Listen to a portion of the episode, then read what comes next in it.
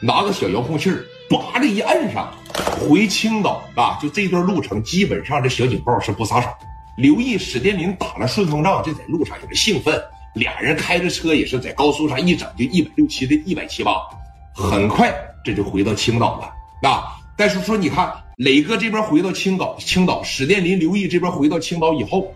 刘永良、尹洪刚被火速的送往了一青岛。史殿林、刘毅这边回到青岛以后，刘永良、尹洪刚被火速的送往了医院。那尹洪刚后半生基本上是站不起来了啊！在当年被挑断了脚筋，能接上吗？能接上，但是接上了以后，你的腿一直是自然弯曲的，因为你那个筋吧给它捆上，注定它就要短一点。短一点的情况下，就注定你这个大腿就老跟要往前跪一样。大家能理解到这个意思吧？哎。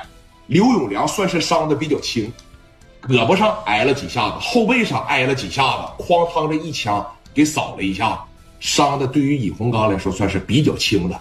哎，俩人经过一宿的抢救，包括那帮子兄弟看病，经过一宿的抢救，这基本上啊也是救过来了。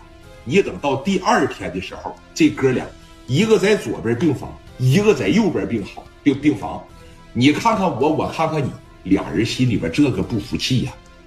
但是，尹洪刚有点害怕了，他真有点让刘毅给打怕了，让史殿林给打怕了。这种事儿就是谁伤的轻，他谁乐意没完没了。如果真的刘永良伤的跟尹洪刚一样的情况下，我相信他也不敢再找磊哥了。但是他伤的轻啊，是吧？缝了缝针，输入消炎药，那几天就能下地，就注定啥呀？他的想法就没完，我就得想把聂磊弄死。尹洪刚当时说了这么一句话，说这个我觉得咱们还是别跟聂磊咋地了，不行凑合凑合钱，人家要三百是吧？咱不行得拿一百，得拿二百还还价，把钱就给到人家得了，是不是？我都被折腾成这样了，怎么的？你怕了？啊？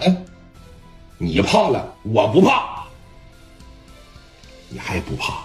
你不怕？你昨天你出卖我，你昨天都让人吓啥样了？人扎了你几枪刺，你都给人跪下了，你还说我你强？昨天跟史殿林打，你怎么打不过他呢？啊！我一瞅你那起手就不对，一拳打你后脑海上，就给你把阵脚啥的全打乱了。你别吱声了，我琢磨琢磨。青岛，青岛，尹洪刚当时说了这么一句话，说你看，要是在青岛办事的情况下不行，找一找老公呗，找老公啊。这刚一说老公的时候，聂磊的电话来了，啊，磊哥的电话打过来了，万万没有想到磊哥的口啊就这么急，啪的一接上，怎么样啊？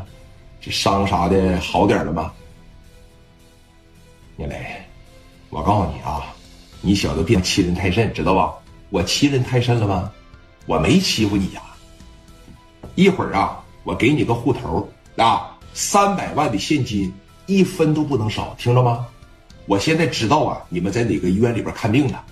如果这三百个 W 你要是不给我按点拿过来的情况下，我现在就让王胜普上医院里边给你打回烧去。你看看我有没有这个实力？王胜普之前打不过你，现在你这帮子人都残废了，你还能行吗？